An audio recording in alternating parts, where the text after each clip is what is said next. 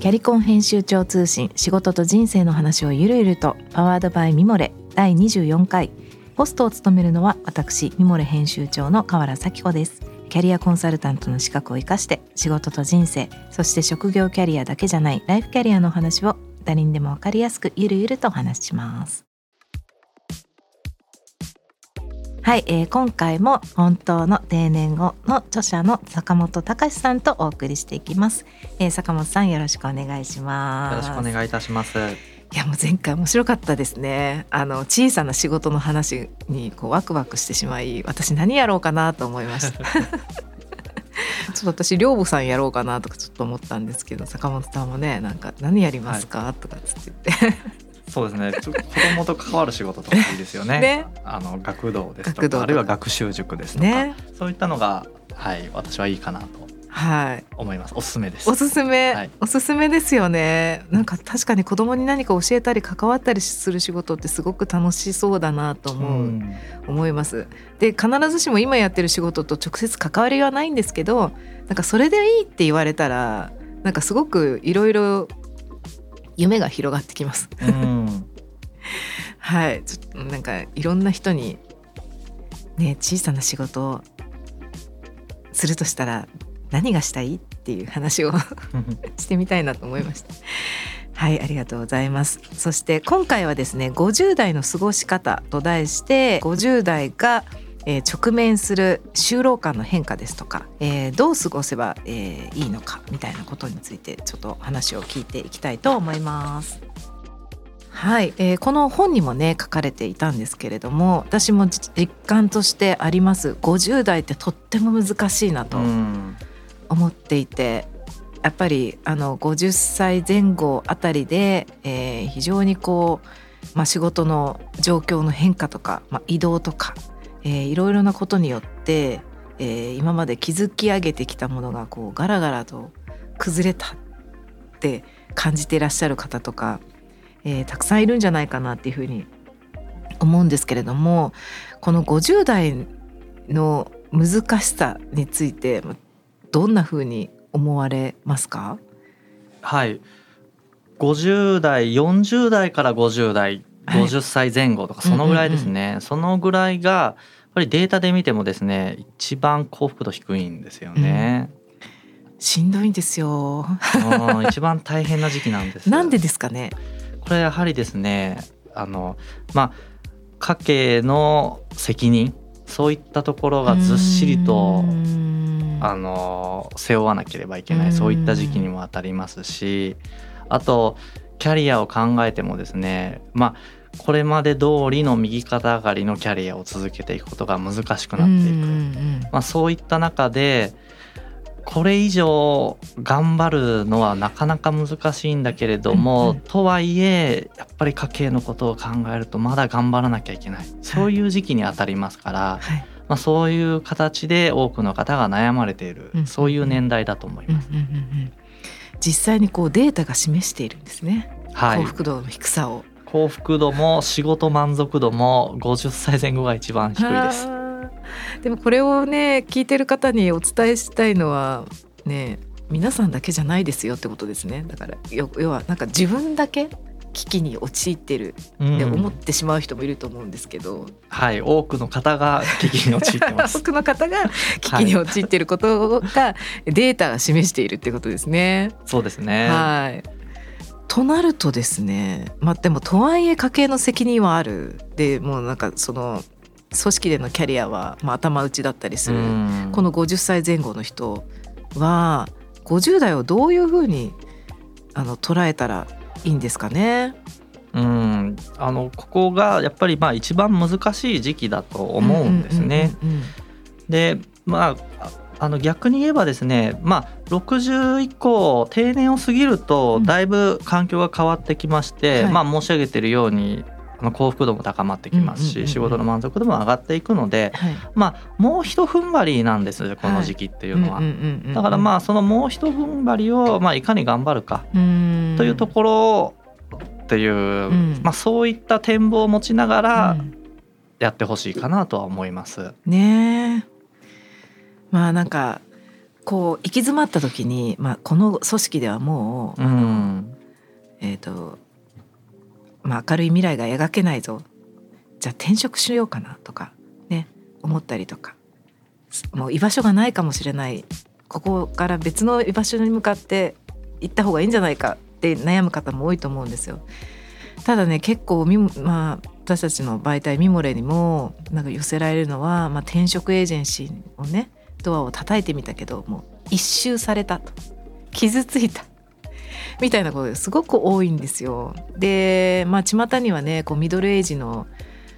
転職みたいな広告が溢れているのでなんか転職市場が盛り上がってんのかな？もしかして私にもワンチャンあるのかな？みたいな風に 思ってしまう方がいてもあのおかしくないと思うんですけれども実際には現在その50代の転職市場っていうのはどんな感じになってるんでしょうか？はい50代の転職市場、まあ、40代から50代といったところですね。うん、ここはですねまあとおっしゃられていたように環境は徐々に良くなってきてはいます。はい。あのやはりですね企業側もまあ人手不足がかなり深刻化していますので、まあこれは企業の規模とかによっても違うんですけどまあ本当に有名な大きな企業でもう新卒がもういくらでも取れるような企業そういう企業はあのちょっと別なんですが、まあ、そうじゃない企業に関してはまあ中高年でもあのまあ採用もちょっと考えていこうかなっていうような企業結構まあ増えてきてはいますので、うん、まあ、以前よりは環境は良くなっているとは思います。ただこれまあ書籍の中でも強調しているんですけど、うん、まあ、やっぱり厳しい側面の方が強いです。はい、具体的に言えば、まあ、転職をしようと思ってもですねまあ、賃金を上げる転職っていうのは、まあ、かなり難しいですね。これもデータを見てもそうですし実際の事例でもやっぱり少ないですそういった事例は。これはまあなんでかっていうとやっぱり年功賃金なんですよねいまだに日本っていうのは。まあ若い頃は低い給与をパフォーマンスに比べて低い給与を支払う代わりに、まあ、中高年の時にパフォーマンスより高い給与を支払ってあげると、まあそれでまあ家計をあの担ってくださいねっていうようなやっぱりそういった特徴がまだ残ってるので、はい、逆に言えばやっぱり転職すればもう pay for performance ですからそこの上乗せ分は払えないわけですよね。転職したら pay for performance になるんですね。でそう考えるとですねやっぱりその上乗せ分の分だけやっぱり転職したら下がっちゃうので。まあこれはまあ現実問題やっぱり厳しいと思います、4、50代の転職っていうのは。そうですよね。まあそれをまずは知っておくっていうことも結構大事かなと思ってあのそうと知っていれば別の過ごし方があったかなってあの無駄に傷つかずに って思う方もいるんじゃないかなと思ったりしたんですけど、まあ、そうなってきた時にじゃああの今いる職場であるいはその、まあ、今いる職場じゃなくてもいいんですけど50代をどういうふうに過ごしていけばいいのかについてちょっと考えていきたいと思います。まあその今いる組織の中でもうこの右肩上がりの成長みたいなのは見込めないな。自分が希望する部署で働けないかもしれない。これ以上の昇進は見込めない。でもあと、えー、定年まで10年あります。さあどうやって過ごしていったらいいでしょうか、うん、はい、はい、こうねすごく関心の高いところなんじゃないかなって思うんですけれども、うんの、まあ、一つですね、うん、あのまあ、やっぱり難しい時期なんですけれどもポイントとなるのは、まあ、まあ、もう4 5 0代ということですから管理職になられてる方もいらっしゃるかと思うんですけど、はい、これも管理職というポジションはこれもいつかはですね降りなきゃいけないわけです。これまあ企業っていうのはやっぱり新陳代謝がありますので、はい、これまあ若い人に活躍の場を与えるためにも、やっぱりいつかはですねそのポジションをあのまあポジションから降りる時期っていうのが必ず来ます。これはまあ人によって時期は違いますけど、まあもう50でそうなる方もいらっしゃれば、50代半ば、あるいは定年前になる方もいらっしゃいますし、まあまあもともとそうじゃない方もいらっしゃるんですけど、まあ多くの方にですね必要になるのは一プレイヤーとしてあのまあそれなりのパフォーマンスを出していくっていうこと、うんうんうん、そこはやっぱり考えなきゃいけないと思うんですね。一プレイヤーとしてパフォーマンスを出していく。はい、ですので、例えば営業バタでやられていた方であれば、一営業員として、まあ、しっかりと数字を出すというところをこれはまあできるところまでやっぱりやる必要があるんだと思います。はい、これ管理職から降りた後も。でそういう意味ではですね、まあ、しっかりまあ自分のあるある程度専門分野っていうのをまあ作っていって、まあ、その中でできるところまで、あのパフォーマンスを発揮していくと、まあ、そういう戦略がまあ多くの方にとっての現実的な戦略になるのかなと思います。うん。そうですよね。あのどうなんでしょうかね。皆さんその管理職を降りた後でまあ、企業によっていろいろ事情違うかもしれないんですけれどもあの一プレイヤーに戻って働けるんでしょうか？はい。あの 企業もですねただ考え方は変わってきているんですよね。そのまあ中高年の方に対するまあ見方っていうのは、まあ、結構企業は厳しかったりはするんですけど、えー、でも逆に言えばしっかり一プレイヤーとしてパフォーマンスを出してくれるのであれば、うんうん、これもう大歓迎ですよっていう企業、まあ企業の人事の方の話聞くことも私多いんですけど、えー、まあ集約するとやっぱそういうふうに考えてるんですよね。まあ、現場でちゃんと利益出してくれんならそれはもうウェルカムですよと、そういう企業がほとんどです。だそういうふうに考えればやっぱりまあ従業員としては、まあ、ちゃんと自分のある程度専門の中でパフォーマンスを出していくっていうことができれば、企業としてもとてもその歓迎されると思いますし、まあそれが例えば60までやるのか65までやるのかっていうのはまあ人によって違うと思うんですが、まあ、できるところまで頑張ってほしいなとは思います。うんうんうんうん。いいですね。なんか一プレイヤーとしてパフォーマンスを出すってととてもシンプルであのそこに集中すればいいんだなって思うと、うん、うん、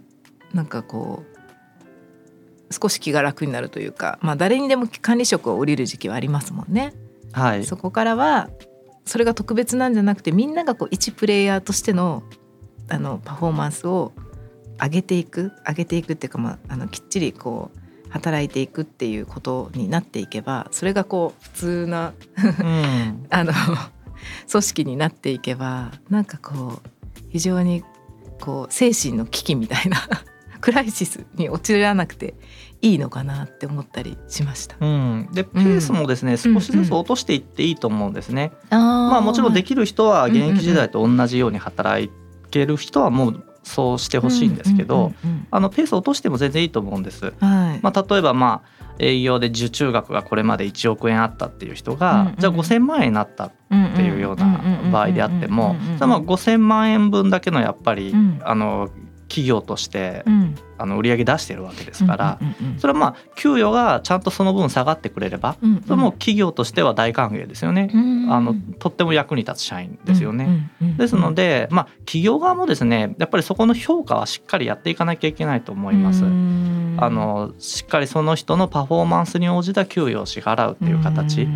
これはまあ高齢期に関してはますますそういったあの人事制度が重要になってくると思うんですね。まあそういった形で人事制度も変えていきながら、うん、まあその人その人に合った形でパフォーマンスを出してもらい、うん、でその人のパフォーマンスに応じた給与も、うん、あの支払っていくと、まあ、そういった形になるんじゃないかなと思います、高齢期に関しては。いいですね。なんかまあ個人としての意識もそうですけど、まあ、企業側もそういう人事評価制度を整えていく必要があるなっていうのを本当にあの私も思いました。うん、これ企業も、まあ、まだまだ課題が多いんですよね。えー、その定年を過ぎると再雇用になっても一律例えば300万円とか、うん、そういう企業もやっぱりまだ多いので。いや多いですよね。これやっぱり現役時代と同じぐらいのパフォーマンス出す方であれば、はい、そんな下げる必要ないと思いますし逆にもうあの相当落ちてしまってるのであれば、はい、これ高い給与払えないですし。そこの運用はもっとですねちゃんとやっぱりやらないとダメだと思いますね企業は。なんかそうですね再雇用になった途端本当一律みたいなことになる企業多いような気がしますね。はい、はい、そこも一律じゃなくてこのパフォーマンスに応じた、ね、あの評価制度があったりすると、まあ、モチベーションも高まるでしょうし、まあ、現場も何て言うんでしょう。うんとても納得感があるというか、うん、ね、パフォーマンスがいい方がいたら、ね、すごくもっと仕事してほしいとかになるでしょうし。うんまあ成果主義ですとか、まあ、ジョブ型とか言われますけど、はい、これまあ日本の雇用を全部そうしなくてもいいと思うんですよね。やっぱり現役時代っていうのは、まあ、家計を持ってる方であればやっぱり安定して給与を稼ぐ必要がありますし、そういった意味では、まあ、そんなにもうあの成果主義ジョブ型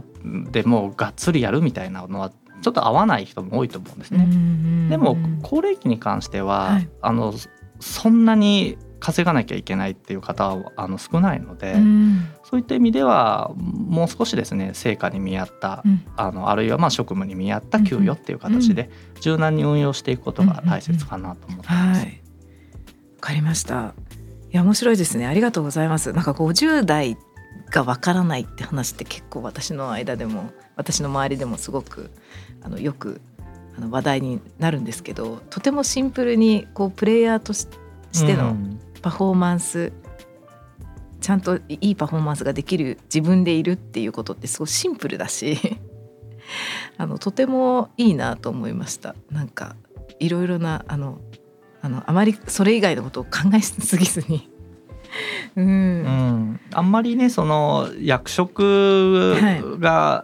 あるから偉いんだですとか、うんうん、あのもう専門性が高いから偉いんだですとか、うんうん、あのそういう考え方っていうのはちょっとずつ、うん、あの変わっていっていいと思うんですね。ねそうですね。であの私の本の中でもですね、まあ、就労感が変わるというのを申し上げてるんですけど、はいうんうん、まあより高い給与を稼ぐですとか、うん、まあ、より高い役職に就くっていうそういったモチベーションで働かれてる方ってなんだかんだ若い世代は多いんですけど、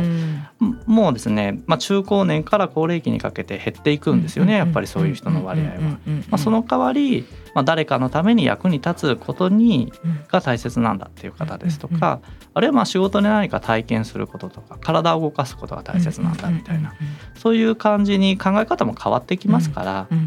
あのそこは柔軟にあの仕事に対する考え方も変わっていってもいいと思うんですね。そう変わる時期なのかなと思います。はいうん、そうですね。じゃあ50代はこの自分の就労感をこう変えていく時期と捉えてこう役に立つと嬉しいのかなとか、体を動かすと結構思ったよりいいなとか なんかこうそういうなんこの50代を通してこう自分のこうこれまでの就労感を手放して新しい就労感を手にする時期みたいな。そういうふうに捉,、はい、捉えていくとねなんかいいのかもしれないですね、うん、これまでとね同じ考え方でずっとやっていくとやっぱりしんどいですから、うん、ねしんどいですよね、はい、そこはちょっと頭を柔らかくして考え方を変えていくといいのかなと思います、はい、頭を柔らかくね。はい。もうとにかくしんどいのが良くないので しんどいのはやめていきましょうっていう。感じですね。本当に、はい、まあ、今までのことにあまりとらわれずにこうしんどしんどさしんどいならこうちょっと頭を柔らかくいろいろねあの自分の意識も変えていく働き方を変えていく時期なんじゃないかっていうふうに皆さんが思ってくれるようになるといいなと思いました。うん、もうもうあとちょっと頑張れば。もうあとちょっと、はい、だいぶ家計の重荷がそうですね、はい、減っていくので。皆さんあともうちょっと頑張りましょう、はい、頑張ってください。頑張ろう。はいありがとうございました。いや面白かったですね。本当に画期的な本だと思いますしあのなんて言うんでしょう。厳しい現実を突きつけられる本というよりはまあいろいろ今までとらわれてきた考えをから考えがあるとしてでもそれがこうあの丁寧にデータを見ていくとそうでもないということが分かって楽になる。データが教えてくれる。ちょっとこう将来のあの働き方が楽に思える本。っていうふうに私は読みました。皆さんもぜひね読んでみていただきたいなと思います、えー、坂本さんいかがでしたでしょうか？4回あっという間の収録 はい、あのでしたけれども、はい、河原さんとお話できて とても楽しかったです。ありがとうございます。またぜひお越しいただけたらと思います。はい、またいろいろ教えてください。本当にありがとうございました。ありがとうございました。キャリコン編集長通信仕事と人生の話をゆるゆるとは毎週金曜日にニューエピソードが配信されます。このポッドキャストはミモレ、スピナーのほか、アッ Amazon Music、Spotify など主要なリスニングサービスにてお聞きいただけます。ハッシュタグは仕事と人生の話をゆるゆると。メッセージの宛先は概要欄にあるメッセージフォームのリンクからお願いします。えー、皆さんのご感想ぜひ聞かせてください。お気軽にコメントいただけると嬉しいです、えー、フォローボタンからフォローも、えー、お願いいたします。はい、えー、ミモレ編集長河原咲子でした。